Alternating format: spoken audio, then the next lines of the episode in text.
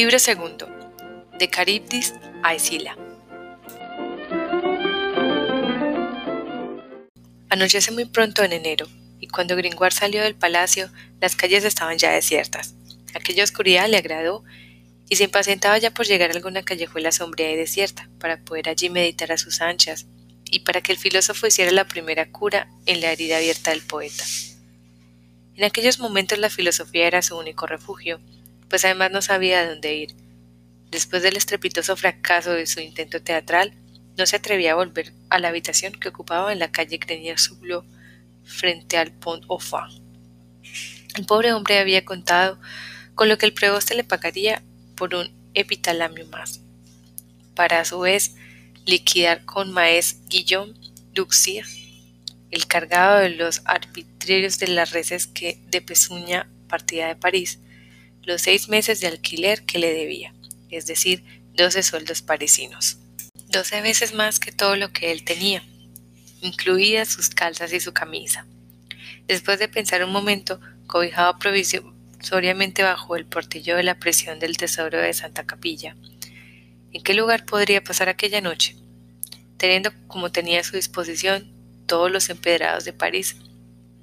Se acordó de que la semana anterior había visto en la calle de la Sabaterie, a la puerta de un consejero del Parlamento, una de esas piedras que sirven de escalones para poder subirse a las mulas, y de haber pensado que, en caso de necesidad, podría servir de almohada a un mendigo o a un poeta, y dio gracias a la providencia por haberle surgido tan buena idea.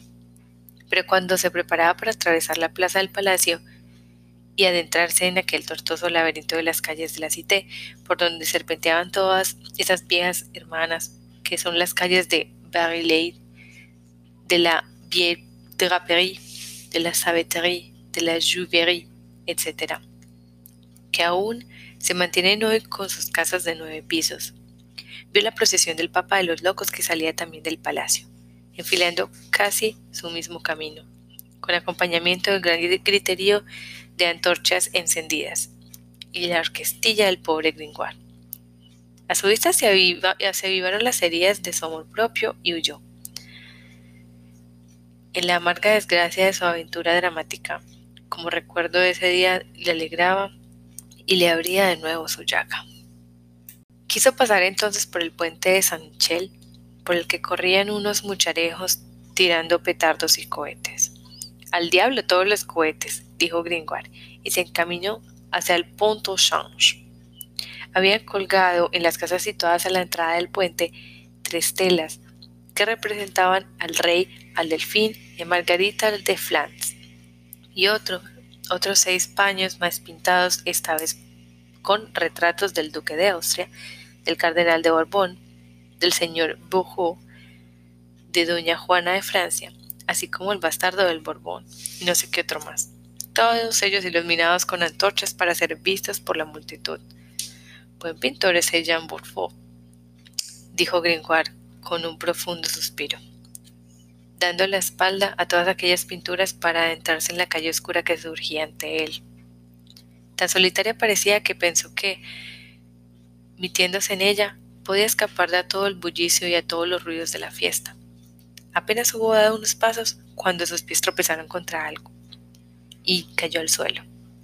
Era el ramo del mayo que los de la curia habían depositado por la mañana a la puerta del presidente del Parlamento, en honor a la solemnidad de aquel día. Gringoire aguardió heroicamente aquel contratiempo y levantándose se dirigió hacia el río. Después de dejar tras de sí la torrecilla civil, y la torre de lo criminal.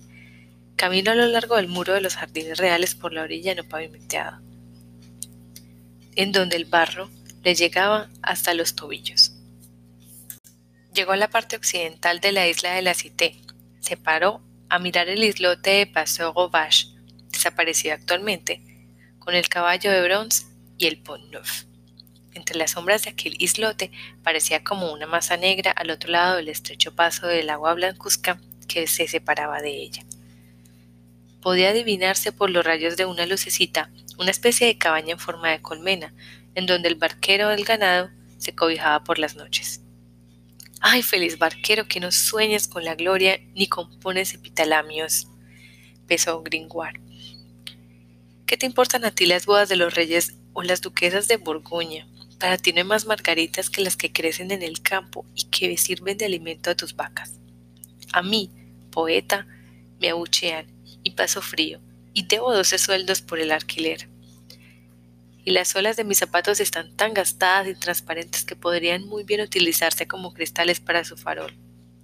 Gracias, barquero del ganado, porque tu cabaña me permite descansar la vista y me hace olvidar París. La explosión de un doble petardo surgió bruscamente de la cabaña del barquero, le despertó de aquella especie de ensueño lírico en la que se había sumido. Se trataba del barquero que, sin duda, quería también participar en las alegrías de aquella fecha, y que había lanzado un cohete artificial. Aquella explosión puso a Gringoire la piel de gallina. Maldita fiesta. No podré librarme de ti ni siquiera aquí, junto al barquero. Luego miró cómo el Sena corría a sus pies, y un terrible pensamiento cruzó por su mente. Con cuánto placer me lanzaría al agua si no estuviera tan fría.